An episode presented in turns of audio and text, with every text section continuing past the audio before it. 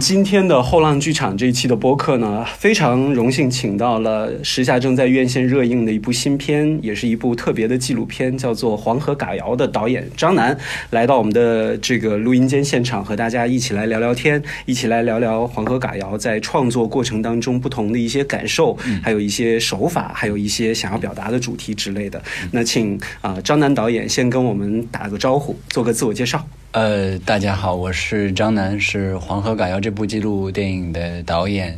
呃，摄影、剪辑，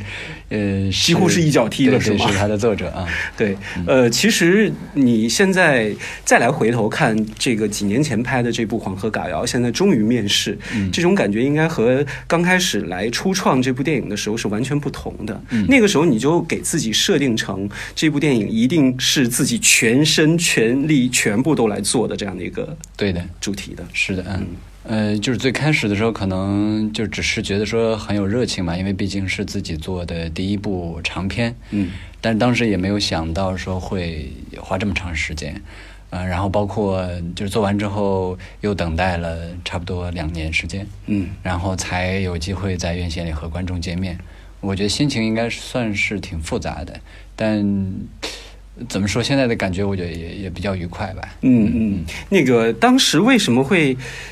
关注到张嘎怂这样的一个人呢？其实很多人在看完《黄河嘎谣》或者是关注到这个片子的时候，都会对这个人产生一个特别大的一个好奇。可能这两年对于这些喜欢音乐的这些朋友来说，会觉得，呃，张嘎怂我们看过他们的一些演出，然后张嘎怂最近其实还是挺火的，在微博上有很多出圈的一些音乐作品。没错，对，嗯，但是在你当时关注他的时候，应该他还是比较默默无闻的一种。呃，对，但就是看怎么说吧。我觉得到今天，就敢从他的这个成名的过程，可以说是在我看来是渐进式的，就是他有一些呃机缘，然后也有一些自己的条件和想法，但最重要的是，我觉得他是真的对于这件事情就有一种执着和热望。我觉得人是这样的，就是我们以前经常会用那个电影的话来说，就叫做。呃念念不忘，必有回响嘛。嗯就是嘎怂他的这个演艺道路，我觉得就是这么一回事儿。在二零一三年我认识他的时候就，我就觉得他对于成名这件事情就是充满热情。他不是渴望成名，对，嗯不是我们通常意义上就是说觉得啊出名要怎么样怎么样，他是对于把就是自己喜欢的这种音乐带到城市里面去，让很多人去接受这件事情是充满信心和幻想的。嗯嗯、那那种状态，我觉得和我我我们通常意义上在讲的成名这件事情，其实是挺不一样的。嗯而且我觉得他特别真，就是这个，就是自从遇到他之后，我再也不觉得说想要成名这件事情有什么不好了。嗯，就是是是挺有趣的一个人。然后一三年的时候，他的状态也非常的饱满。啊，那时候我们也就是因缘机会认识。呃，我觉得他的状态还有他做的事情非常让我触动，所以我才会有那个想法去拍这样一部影片。呃，张嘎怂对于你想拍他这样的一个这个举动，他是怎么看的？在当时，呃，他就是求之不得，正中下怀。呃，因为就是他应该是那时候他演艺道路的第二年，嗯嗯，他可能就是第一年可能经过了一些起步的这个阶段，然后对自己的这个事情有了一些认识，然后也知道说，就是走江湖是要有套路的，然后当然也需要有有名气，然后也需要有人关注你。那当时我在央视的纪录频道嗯做纪录片导演，呃，当然之前都做一些短片的人物片，所以对他来说，这是他觉得是一个很好的机会。嗯但但当然这是一个就是就是就是因公来说是这样子，但实际上当我们相互见面，然后聊聊了一聊之后，就觉得说这彼此投缘这个感觉是是就是在那个事情之上，就是觉得更有意思的。嗯然后那一年应该我很快就是跟他就决定要拍，然后去到他家，然后去到他家之后，真的就是因为我也是甘肃人，嗯嗯，就彼此是没有隔阂的，不管是这个文化上、语言上、生活上，还是对他做的事情的理解，还有大呃那个那个那种农村的生活嗯的感受，嗯。我觉得我是很容易就就进入到他的那个感受里面去，然后因此就是他也我就充分的接受和相信我，达到了一个彼此就是非常投缘的一个状态吧，嗯。所以。对，就是那一年开始，就是有有了这样一个关系，然后也有了这么一个过程。嗯嗯，其实这个让一个普通人来忘记摄影机的这个存在，其实一直都是纪录片的一个很重要的一个探讨。嗯，那在拍摄张嘎怂的这个过程当中，是如何让他来这个不记不不再注意到摄影机的这回事呢？你是需要是用什么样的方法去引导他？嗯、我觉得很难。可能我我最开始可能就是我们会通常会想的时候，拍一部纪录片 需要那个非常冷静、非常观察式的，然后需要相处，然后让他忘记摄影机的存在。后来我觉得这事儿是其实是不成立的。嗯嗯，因为每一部片子，就是我拍过的，就或多或少，就这摄影机存在，就是就是非常重要的一个在场的呃一个事物。是的，呃然后它决定了很多时候我们的这个关系。那后来我就觉得说，其实拍纪录片这个事情，本质上是我、摄影机还有拍摄对象三者之间的关系。是的，它是一个可能互相对话的这种对 C 三三，就是你有这个六组关系，然后这些关系其实相互在产生作用的，那就并不存在说真正这个客观的，然后完全无视摄影机的这样的一个一个状态，而且相反，嘎松这样一个人，他他简直就是，如果摄影机架起来，他就就 立刻演起来了，是吗？他就什么都可以有，然后生活里边的东西他也不会说就就他不会刻意的去区分这个啊啊，先不镜拍镜头前还是镜头后？对，嗯然后他他生活里面就很喜欢，呃，就很喜欢啊，就是有一些戏剧性，然后有一些好玩的东西，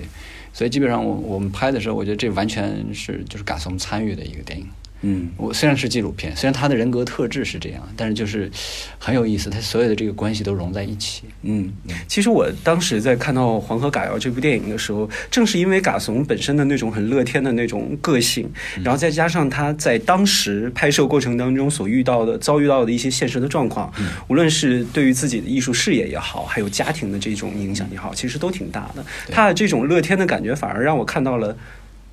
一一种人物的两面的那种感受，是对。特别微妙的。对，对，一方面就我觉得他生性的那种乐天是是独到的，嗯。就是他的个性。另外一方面，我也觉得说他就回到他家，然后跟他就经常生活在一起那那两三年吧，嗯。我觉得是那个地方那种经历，还有那些就是风土给了那种给了人就是那种状态，就是在西北，因为就像今天我过来的时候，路上看到，就是就是真的是，不管是冬天还是夏天，就是那个地方给你的状态就是就是很开阔的，嗯嗯，心态的那种感觉。然后你遇到人就是就是 都是就是你遇到每一个人就感觉都是很亲切的。嗯这个可能在这个城市生活里边就是比较难经验到的，但是对于嘎怂来说，他回到家，他就是完全就是就是立即就是那样一种状态。嗯所以我觉得他的性格，他的乐天，呃，也是那样的。但是他的那个还有一些更深层的情绪，也是那个土地。赋予他的。对，嗯，呃，你刚才说你在拍这个片子过程当中，跟他大概断断续续生活有两三年的时间。对，其实这两三年也是人应该会有很大改变的一个过程。除了在影像当中改变，从您的这个角度来说，他的改变都有哪些呢？呃，我觉得分几方面吧，就是嗯当当然的确，嘎从在一三年到一六年我拍摄的过程中，可以说是一年一个样子。一年一个样子啊。对，就是就是，呃，当然，呃心理上、那个性格上、那个那个状态上，还有我们的这个相处，就会你会感觉到明显的区别。而且甚至因为我我连续拍嘛，嗯我拍到材料我还要看，我要审视这些材料，然后你会发现，就是他的脸也是在变的。嗯，就是我觉得只有就当我们在生活里边这么细去观察一个人，或者说连续去看一个生活的这个这个过程的时候，才会发现，就是原来就是我我会突然意识到说，原来这个生命这件事情就是就是在动的。潜移默化当中，对你认识一个人，嗯就是你我们通常会觉得是不动，就是它是嗯他是稳定的，嗯但是就是拍那个过程让我意识到，人是一直在连续变化的，他就不停，还不会停下来。然后在那几年里，我觉得一方面他是在音乐上很迅速的在有一个理解上的变化和迁移，就是他甚至完全不喜欢他过去可能就唱的很多的一些音乐，他可能完全否定掉了。然后他又可能需要去找到新的音乐，然后需要去理解，然后去适应，甚至去去变化它。另外一方面，我觉得嘎松在那几年里边，正是那个身心，就是个人有一个内心世界和这个外部的社会的特别的对对焦灼的冲冲突的一种。就焦灼在一起，然后这个认识在加深，然后这个感受在增多，同时这个心态在急剧的动荡，在变化，嗯是这样一个过程。嗯，这个在拍拍摄《嘎怂》初期的时候，您作为一个创作者，会对自己的这部片子会有一个预设这种这种状态吗？嗯，会想象它会是最终成为一个什么样的片子吗？有有有，我我觉得作为一个嗯作者，就是作为一个拍电影的人，就是就是不可能对电影没有想象，就是但是它又充满了很多未知。没错，嗯纪录片是这样。我觉得最有趣的就是这个，嗯就是就是你想象的那个东西，它不断的给你一些，就是现实给你一些迹象，说嗯啊有迹可循，就是就是那是一个曲折又蜿蜒的一对，就是。有一个东西在那里，在天边，嗯然后你看得见的，嗯尤其是你看到嘎松，然后看到的家他的家乡，看到他的城市里巡演的生活，你看得见那个电影有可能长成一种样子，嗯嗯但你的确不知道具体是什么。对然后在这个生活里面有不断的有新的这个，就是有内容发生。那这个过程里边，想象和实际之间的这个这个张力、这关系，呃，我我觉得就是太太有意思了。嗯而且就是嘎松这样一个人，他的感受力足以持续的对发生的变化产生回应。然后包括我们之间的关系，因为关系有时候也是好是坏。比如说，可能 有是好因为他是坏对他可能觉得有时候他他很有趣，因为他是个记心的人，就是就是他在意自己的状态。今天状态好，你多拍一点；状态不好，可能他就就就就棉袄一裹就走了，对对，进屋就睡觉去了，或者就是今天我我去干嘛去了？嗯，咱们不要相互那个搅到一起。嗯，可以，就是就是他是这样一个，我觉得他在生活里他是一个生活的艺术家。嗯嗯嗯。然后我不是，我是一个观察的人，就是我可能这也像是一种磨合嘛。是一个磨合，我觉得是一种硬仗，就是嗯因为我天性不是那样的人，但我喜欢观察，然后又会就是想要去从看到的东西里面去咀嚼一些东西出来。嗯那这个过程其实变成我们之间的一个，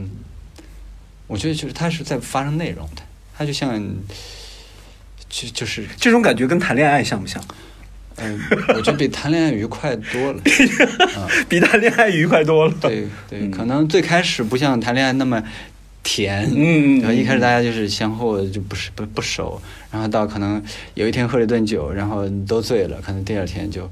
就就熟了。对对对，很微妙的那种感觉。我觉得这是关系，这是嗯关系带来的东西，然后有好多好多关系综合在一起啊，然后让这个纪录片的拍摄过程充满了变动、不确定，还有这个就相互激发的，嗯呃这种特性。其实有有很多那种不确定的那种感觉，才是有的时候是神来之笔。嗯我不知道《黄河嘎谣》这部电影对你来说会有哪些是属于这种神来之笔？嗯，我我觉得这电影可能有三分之到一半的内容都是我完全想不到，但是发生了，我觉得这太棒了。嗯啊，当然太棒了，有时候会觉得这有点过了。但是就是片子里面最后留下来是一些，嗯就是觉得嘛是比较舒服或者比较流畅的那种感觉。然后生活里边有好多东西，就是它都有语境嘛，对就是脱离电影这个故事的语境，可能有些东西没办法传达，但是就是拍摄的过程的确是是这样的一个。有没有印象比较深刻的，跟我们分享一下？就实在是太意外了，嗯可能也没有收录到片子当中，就当一个彩蛋一样给我们大家推荐一下。有，我我其实觉得最重要的可能还是在片中，其实最后出现了的那个山头村，呃那一段内容，就是嗯那是可能我已经拍了嘎松一年多两年左右的时候，呃，因为我有三年在嘎松家过过春节，嗯然后其中有一年，嗯。嗯，就可能在整个那个春节前的整个这个冬季巡演过程里边，我们都非常非常疲劳，然后心情非常非常灰暗，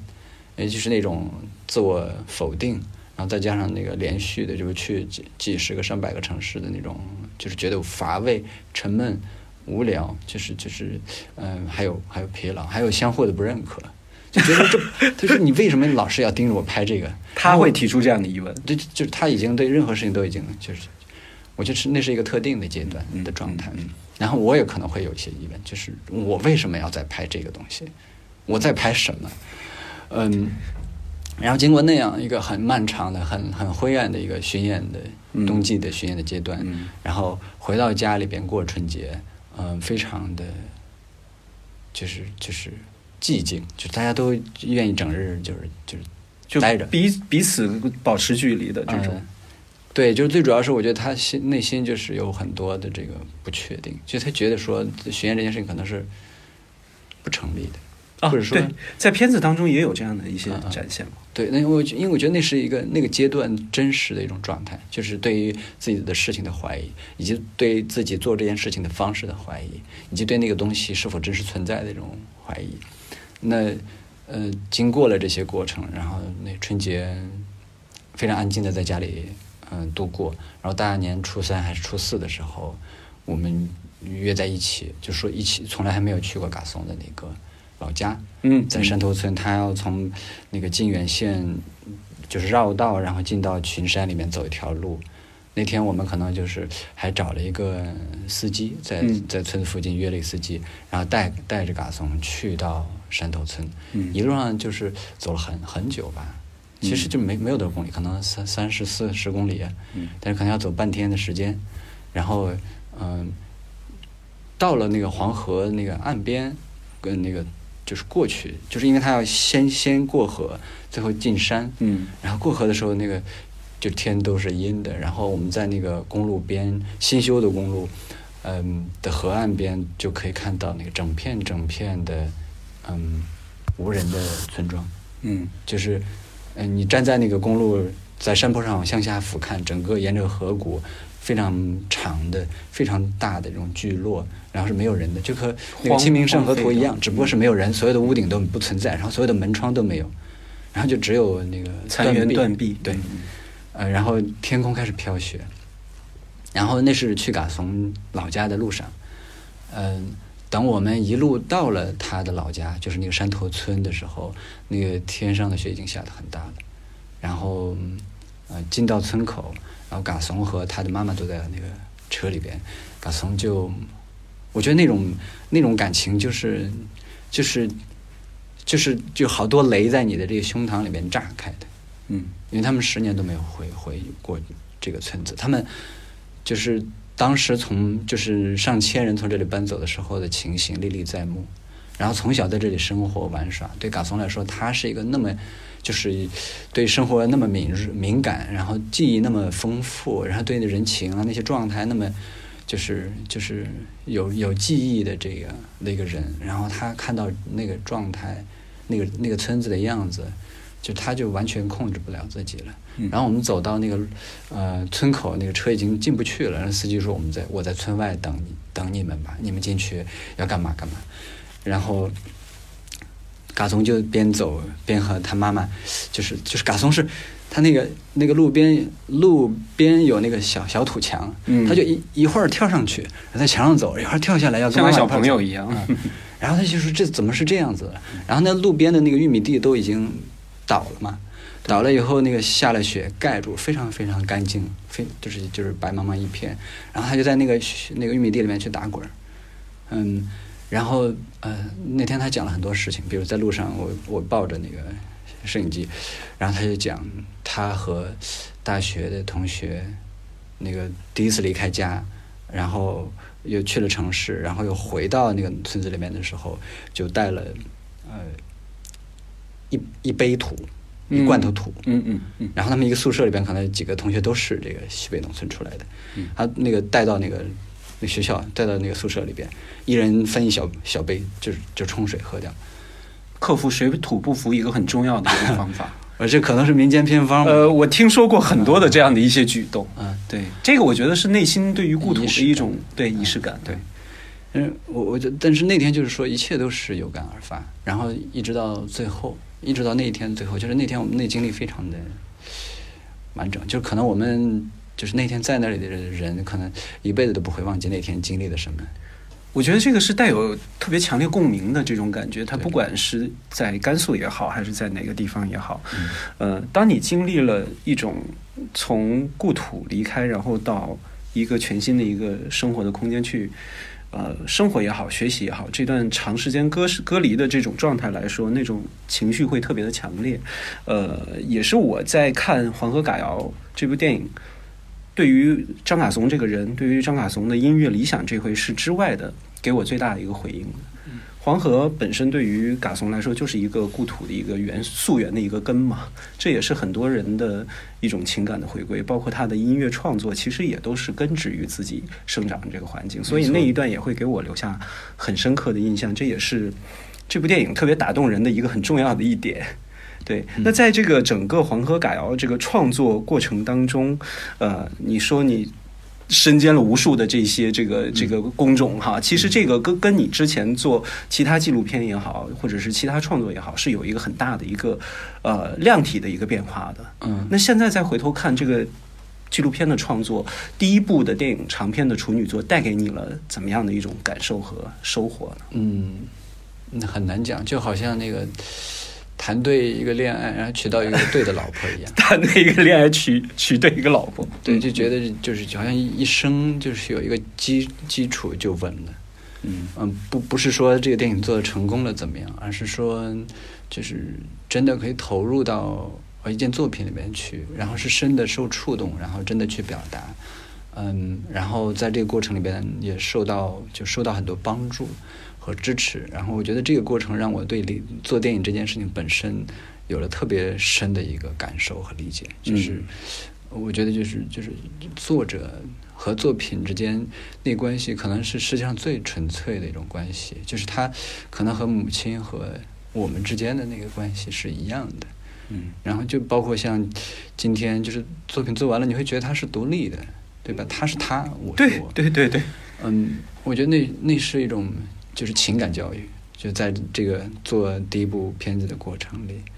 而且是一个是一个审美教育，是一个道德的，甚至是关于生命本身。就整个一个重塑是吗？没错。那这个重塑跟你当时开始想要做纪录片的时候那种感觉又是完全不同的。嗯。当时为什么会想做纪录片呢？嗯，因为好做，那个容易，就是就没钱也能做，只要有机器。对对啊，那时候连机器都没有。嗯，但是就是觉得纪录片，嗯，怎么讲？我觉得从我小的时候，或者说从可能青少年的时期，当然对于对对于电影或者对于艺术都是有一些感受的。嗯，然后那时候可能嗯没有想过说会从事电影，或者说就专门做纪录片。那个时候是多大的时候？呃，我觉得初中、高中吧，就真正就说有一个相当明确的目标，对一个阶段的自我教育，觉得说。嗯，不一定说确定要做什么，而是说，嗯，就是人的一生应该要确立一些东西，然后感受到，嗯，感受到某些东西，然后和某些东西发生关系。那个时候你就已经这么折的感觉了，好深奥啊！嗯，没有，我觉得可能可能也不深奥，就是就是对生活有一种期待吧。嗯，就是觉得说有有一些东西肯定是超过此时此刻的。超过我们日常生活能够看见、能够感受到的，还有一些东西是可以提炼的，对吧？就是，就是，嗯，就是希腊哲人也说了，不值得，呃，就是没有经过审视的生活不值得一过。那到底什么样的方式是能够过这一生的？肯定是一个重要的问题。从那个时候就不知道什么时候在哪里受到了启蒙或者刺激，那有了这个。概念之后就会想要去找到一个东西，然后一直到，嗯，我觉得就是看到电影这个东西，然后再后来了解到纪录片，觉得说这个和现实生活就太太有意思了，因为就是我们就是在我成长的这个过程里边，比如说从啊两千年到一零年，因为我是一一年毕业的，从大学，你是哪一年的？一九八六年。哦，OK，嗯。这十年里，我觉得我我看到的，就是在就比如当下的社会里边的这个艺文艺作品，或者电影啊，或者电视，我觉得已经越离越来越多的和我们生活的这个感受就是相当的脱离了。嗯嗯。所以就看到纪录片会觉得很有意思，因为它和生活是有关系的。嗯。然后它仍然是其实是艺术，然后是是也许是政治，或者说它是文学，它可以是它涉猎的太多了。对，纪录片是一个百变的形象，没错，所以你就会觉得它是有可为的，嗯它它吸引着你，你可以去做很多事情，它的可能性就在那里，而且有那么多的优秀的作品可以去借鉴。你从什么时候开始对纪录片有感觉的？嗯会有一个明确的一个作品吗？应该是在上了大学之后，就上大学之前，可能就是主要是了解电影，嗯就是看很多电影，会很喜欢电影。但是上上学之后，就真正接触到纪录片，然后看到作品，嗯，就会觉得，嗯，特别好。会想要从事这一行。对，那和专业有关系，然后也和涉猎的这个这个内容有关系。嗯嗯，早期的一些纪录片会有哪一些让你印象深刻？可以跟我们分享一下。嗯，我我看的第一部就是电视的纪录片是幼儿园。我我可能是在上大学之前，嗯在那个高中的时候，是我的我有一个发小，一个特别好的朋友，在广元上学，他他学编导，他他就是手头有很多的一些资源，是吗？对他，他他他拿好拿好多碟给我，就那学校里边那个盗版的、那个、老师讲什么各种各种片源都是成堆的嘛。他拿回来给我看，嗯我看看纪录片这么有意思，这是而且这是我们当下的人拍的，嗯当下的社会的那个状况。然后再后来上学就肯定是看了整个的这个，比如说。华语的，就中文的这个纪录片的现当代的这个、这个嗯历史，你学完之后，重要的作品你都会去看，嗯。然后国外的，然后重要的这个电影的作品也也都会去看，嗯，然后到我快毕业的时候，可能就开始更多的关注当下这社会里边能够做出来的作品，嗯，当然那时候就是看的看到的比较多的还是电视专题片，嗯。嗯，我我印象比较深的，像有胡锦草导演的《幼童》，嗯讲讲讲这个近代中国留学史的，对，然后还有像故宫啊这样的，嗯。就我觉得都非常优美，就是那种纪录片它的嗯它的特质，它在美学上，在文学上，在这个就在就是和生活的这个关联上带来的东西，就是就是养分是非常足，嗯嗯、这些也是也算是我的启蒙，嗯。嗯刚才你也说了，这个纪录片其实是各种各样、变化无穷的。嗯它这个记录的角度、视角、身份关系和这个摄像机的这个态度，也都彰显着不同的片。你自己会有一个偏好，会喜欢哪一种吗？呃，我觉得我现在还没有形成，或者说，也许我已经没有这个偏好了。嗯嗯，就是嗯，好的作品会让你看到非常多的东西，而你不会去介意说它是哪一类型的东西，因为我们做纪录片或者喜欢看纪录片，就是对这个世界里边的很多事情感兴趣，然后我们对很多问题感兴趣，因为有的问题，呃，不经过这个深入的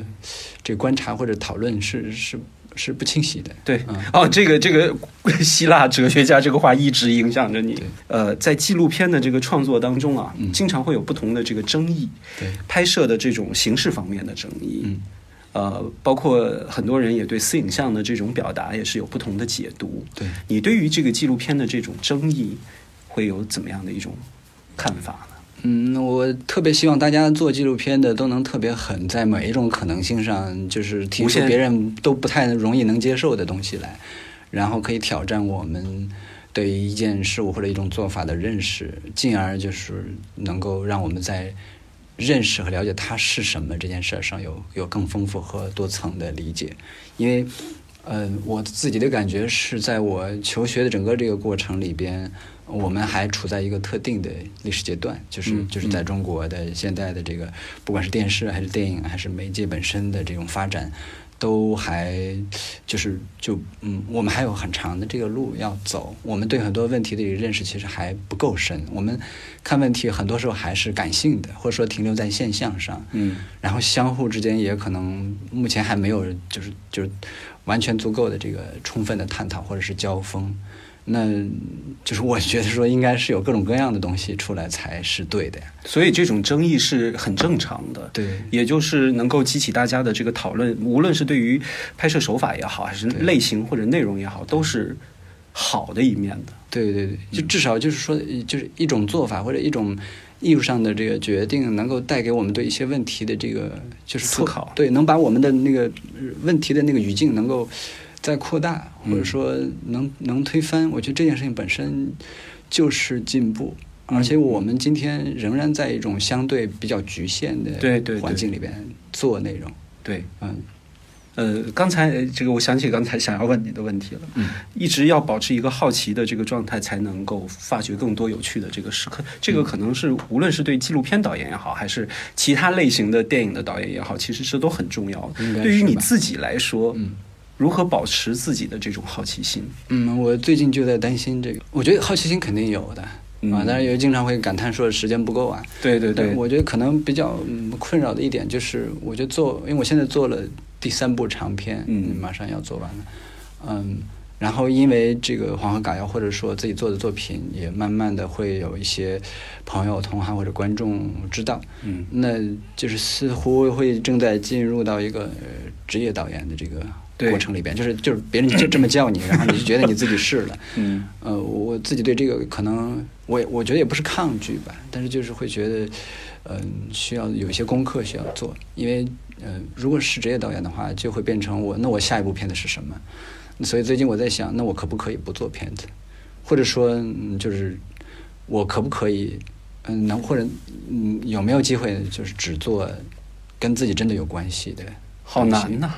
那一方面，我觉得这是主观的，就是说，嗯那嗯什么你只你能不能只做和你有关的呃作品，取决于你认为什么是和你有关的。那这个就变成就是说这个阶段，我觉得就是主要在面对和和就考虑的问题，就是嗯。过去我可能关心的东西非常有限，嗯嗯嗯。比如我关心《黄河改谣》里边的主题，就是我关心西北家乡，嗯。我关心城市和乡村之间的这种割裂的关系，嗯嗯。我关心音乐怎么办，就是就是 没人唱这个这这个生活里的歌怎么办，嗯。或者我关心港怂，关心艺术，关心自己的这个电影艺术的观念是怎么样的。可是现在我觉得就是会有很多的变化，就是对于，尤其是在这样一个年份，嗯就是这样一个当下，对这样一个十年，就是我会慢慢意识到说，这个社会里边发生的太多的事情和我是有关系的，而我只是看到的不够多。那在这样一个过程里，我觉得就是一个作者可能。这就是所谓的自觉的过程吧，就是你正在扩大你认识的疆域，同时你在建立你和，呃，呃，这社会更更紧密的一种、更真实的一种连接。这本身也是属于年龄和人本身的这样的一个变化过程、成长的一个重要的一点。呃，在黄河改谣之后，你刚才说现在已经做自己的第三部片了，因为第二部片我们都没有看过，嗯是关于哪一种类型或者是什么样的一个主题呢？呃，第二部还是一部人物片，就嗯它是它和《黄河嘎谣》就是同时开拍吧？哦，同时对一三年一起开拍的。然后我也非常喜欢，投入了非常多的心心力，嗯。然后也经历了很多波折，然后也是 Cinex 支持出品的，嗯嗯，然后我和这个拍摄对象，就是和主人公的这个关系，友谊也比较深吧，嗯，但中间我觉得也有一些就是难以把握的，嗯，呃，和第一部遇到的问题会是一样的呃吗？不一样嗯，就我觉得和嘎怂是这种啊，是人的本身的这种不同，呃都有都有，嗯还有最最主要我觉得还是影片主题和他的这个做法上的一个嗯挑战。嗯。嗯，我我很难把它归类，我只能说它的确也是一部人物片，现在还在制作中。还在制作啊、因那为第三部呢？第三部嗯是一八年开始，然后应该是二零年底差不多结束，嗯我们应该已经做完了。也是人物的。呃，他是他啊、它不是一关于单一人物，就是可能这一次我也想有一些突破吧，嗯，或者说对我自己对纪录片观念的就有一些实践，嗯所以就在拍一个群像式的和地理空间和文化遗产有关的这样一部影片。这听起来好像你是也是在一步一步的进阶嘛，从单体的个人现在变成群体的。对，它有点像那个打游戏那个那个升级打怪。这个升级升级的这个过程，也是对自己的一个能力的一个重新的一个挑战。目前你觉得你还想面对的挑战是在纪录片这方面会有一个嗯设想吗？嗯。更大体量的，或者是更特别的一种风格的？嗯，我我比较我现在比较想尝试，嗯、就第一是嗯、非常非常细腻的，嗯，就是可能我觉得黄河赶谣就是就某种程度上已经就是我在这样去做，但是我现在觉得说在某种形态上还可以更完整。嗯嗯嗯、所以我可能在试图总结，呃，就是基于物的，而不是基于人的呃观察角度来看待事物和事和人的这个内心概念之间的这个关系，就是说把人作为一个界面，嗯。来或者作为一个方法来观察物和我们心象之间的这个关系。这当然它有点哲学化的，嗯嗯嗯。但是我现在主要的兴趣就是在影片里边去呃探索或者验证这样的关系是什么样的，或者说通过电影能够做到一种嗯，就是就是真的又很电影，然后又很真实，又是直接的，嗯就是基于那两者状态之间的一种。也算是一种新的新鲜的尝试。对，我觉得说我们的纪录片还还有这个开掘的空间。嗯嗯嗯，嗯这个我是相信的，因为本身你刚才也说了，本身纪录片它就没有一个规定是什么样的一个形式嘛。嗯对，而且通过您刚才这样的一个介绍，我觉得我们对接下来呃。您的不管是还是呃第二部作品哈、还是群像的那种，我觉得都是会给大家带来一种很不一样的这种感觉和期待的。嗯呃，接下来的两部还是会以电影院的这种形式和大家见面吗？呃，这也是对于一个纪录片导演，呃，尤其是这些年来哈，是很特别的一种这个呈现的视角。嗯，我现在觉得我们有点过于太看重这件事了，但是你没有办法，它很感性。就是当你在影院里面看这个的时候，你还是觉得说，啊、我希望我的呃那个那个片子能够在影院里边。对但是这是归根结底是一个就是如何与大众和和这社会发生关系的问题。那在这一点上，我我觉得我还是很开放，就是我希望它是多种途径、嗯多元的。嗯我甚至希望说我能够有机会去尝试，嗯，就是完全不不依赖荧幕的方式，但如果能和人发生关系，不管是互动的，是就是我对对挺多这个新的做法是有兴趣的，嗯然后也也希望就是像网络，嗯嗯至少希望网络能够发挥更大的这种作用。嗯嗯，引起一些回响。对，嗯，其实现在也会遇到一个问题哈，其实嗯纪录片导演在我来看。他更面对的一个问题是创作的一个一个一个实现的这样的一个问题，实现，因为说时间的时间的限度，因为你看，我们可以说这个剧情片它会有一个固定的一个时间的限度，嗯。然后再怎么包装，最终制作，然后推上荧幕。但是对于纪录片，特别是人物的这种，可能是要花特别多的这个心力在里面，可能甚至一部纪录片真的像你的这样，嗯。两到三年，甚至有的更长。因为我们之前也看到一些国外的这些纪录片导演，甚至花了一生嗯。来拍一些人的故事。对，对，呃，我觉得这是他，嗯，就是纪录片这种呃奇妙的地方。对这种创作，它的私人性的体现，它其实就是在这个意义上，它很难就是完全和这工业生产结合在一起。对对对虽然我们在一定程度上可以就是有一些商业规律的制制作，比如说呃媒媒体纪录片、商业纪录片或者公司的，或者说就是只要我们是一个团体的行为，是一个目有目标的、有策划的、有设计的这个生产行为。当然，它仍然是有很好的内容可以出现的。嗯。但是归根结底，我觉得纪录片它在这社会里边起到的是补充和嗯提升的作用，就是嗯就是从整体的面貌上来看，那很多作者第一是嗯有强烈的感受或者独到的想法，就不得不说，啊、或者说觉得没有人说，嗯。所以他就这个决定了说我们我们纪录片通常是这个样子的，但是这并不意味着说它只能是这样子。是的，是的，这个还有一个就是因为之前第一部确实是自己也是一个大胆的尝试，全部都包办了这些技术方面的这些工作。嗯嗯那接下来的还是会自己一个人全部包办吗？嗯这其实是一件很辛苦的事情。，对，这是这，我觉得这是辩证的。一方面，我觉得肯定需要合作，嗯嗯，而且我也非常喜欢，嗯，非常享受和很多很好的这工作伙伴在一起工作，就是那那种，就是大家齐心协力，对做乘法的这个过程非常的有有创造性。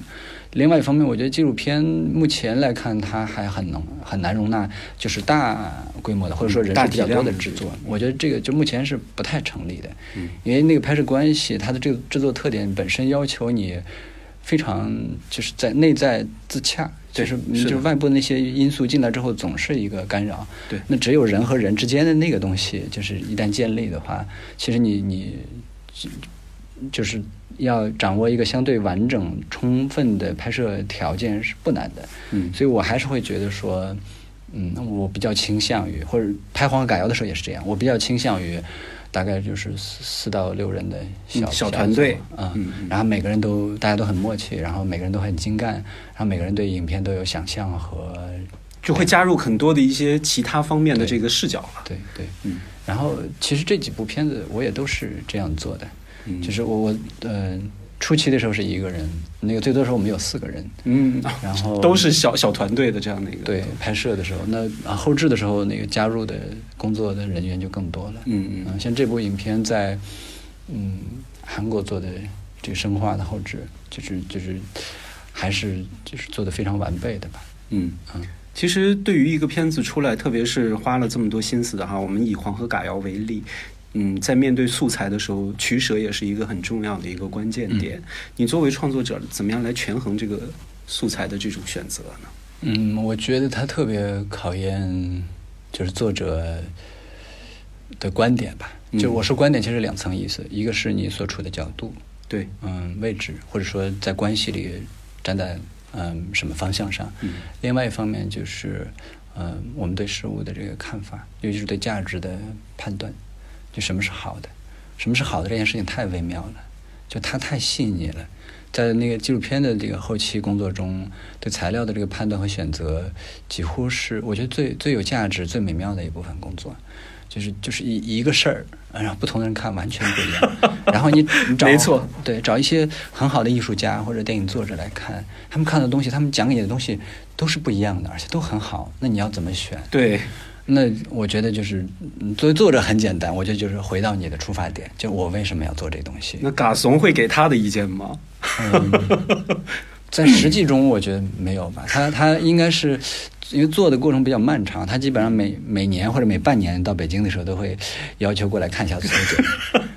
然后他会坐在我那个剪辑室里边，我家的剪辑室里边，坐在那个沙发上就抱着看，然后看完之后说，嗯，很好，只要是关于我的电影，都是、嗯好的嗯就只要它是关于我的，我觉得都很不错。嗯啊、但是他还有更多其实很细腻的感受。就嘎怂其实对电影他的感受力很强，啊，他有很多细节都是就是能够搅动他的，嗯，然后因为那又是关于他的生活经历，嗯我觉得那个那个是一个难以面对的关系和感受。有没有一些特别难忘的素材，但是最终没有收录到片子里面的？嗯，我我也忘了，因为有 太多了。这个对创作者来说是一个很难的一个问题。我觉得，如如果说有一些遗憾的地方，或者说我真希望说我还有机会能够再做一些嗯相关内容，可能是关于我和嘎从去到的那些西北乡间的那些艺人的家里边。嗯嗯，那也是我特别喜欢的。啊，在片中只有一个嘛，就是他的那个后来拜师的刘彦彪老师，呃，一个老头儿，嗯，非常酷，嗯，我们很喜欢他，啊然后，嗯，但是还有好多的老师，走了很多的，这些就去很多地方啊，就只要能想到、能打听到的，呃，能问得到的，就是说知道有这么一个人，然后听过他在网上在哪里找到他的那个那个流传的材料的，就几乎都会跑去找他。嗯，然后那个过程里边，就让我觉得这太太棒了了。你说他们都生活在一个生活里边，对。然后他们所有他们那就是一整个世界，对，然后他的歌和这个人是有关系的。当嘎松去找他的时候，你会看到这个歌和他的世界是怎么样经过一些人和人之间的这个关系，到达另外一个人身上，然后变成这个人的东西，它会长得延续下去。对，就它会变化，但是它会它就会这么流动，然后人就会变成载体，变成可被穿透的一种介质。嗯，这时候你会意识到那个哦，上上一代、下一代，就你会意识到说我是中间的，嗯啊、你会变成一个媒介。我觉得这个让我们对就是对人或者对自己嗯多一些理解吧。你会还会再拍下去吗？嘎怂？嗯，我其实跟那个就是刚做完呃刚做完《黄河嘎谣》，应该是一八年中在上海电影节首映的时候，呃那个首映完，我跟嘎松，我们那天都很失落。为什么失落啊？嗯、就是因为电影就是结束了嘛，啊，就啊，我我明白那种感觉了。啊而且就是嗯，就是这就是走了四，就是比如说走了长达四五年的一个一个历程，嗯。嗯，我们都觉得说这过程是现在看来是最重要的，嗯。然后这过程就是就是仅就是这样结束了，更不用说对他来说，那是一些他的生活经历，他的真实的他的生活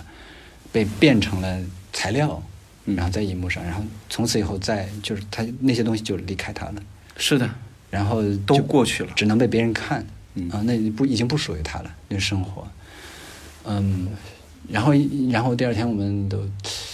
就是就是在在哪里吃拉面，然后我就说，嗯，四四十岁的时候我们可以再再去一些地方，四十岁，嗯，我我不知道能干嘛，但是我我就说我们可以去一些地方，然后一起，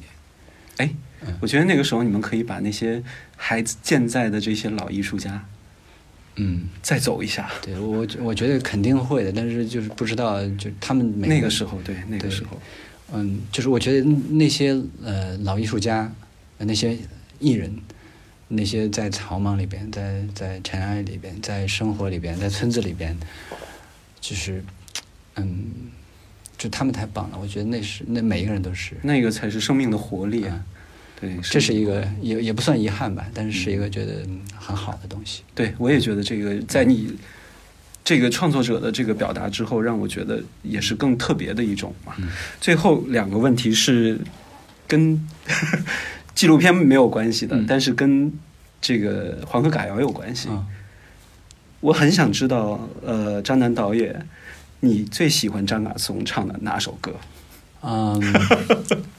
对我来说，呃，应该是接壤歌。接壤歌，接壤歌，对，就是这个就相当于电影的那个主题曲。对对，而且这是因为有这个电影才有的这首曲子，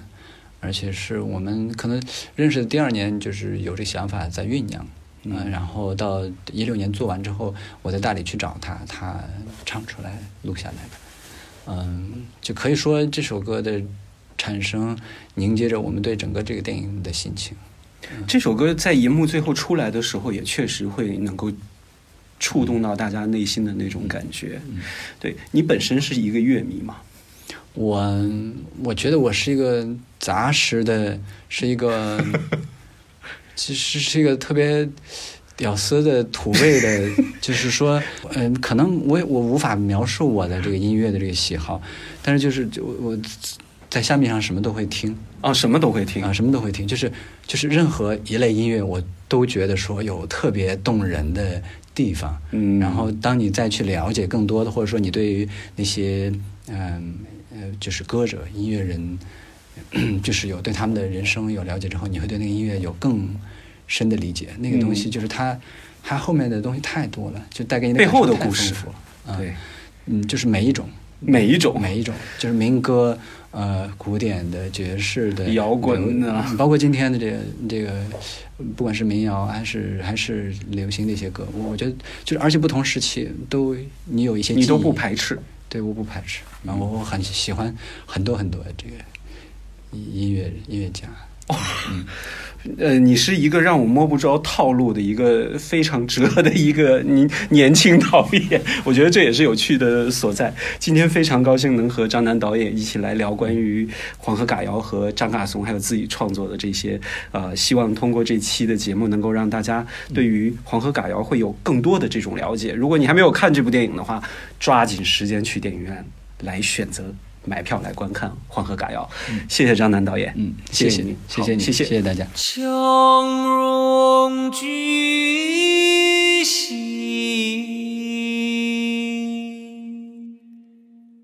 桑草落兮，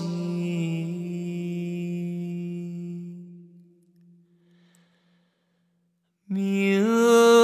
不是兮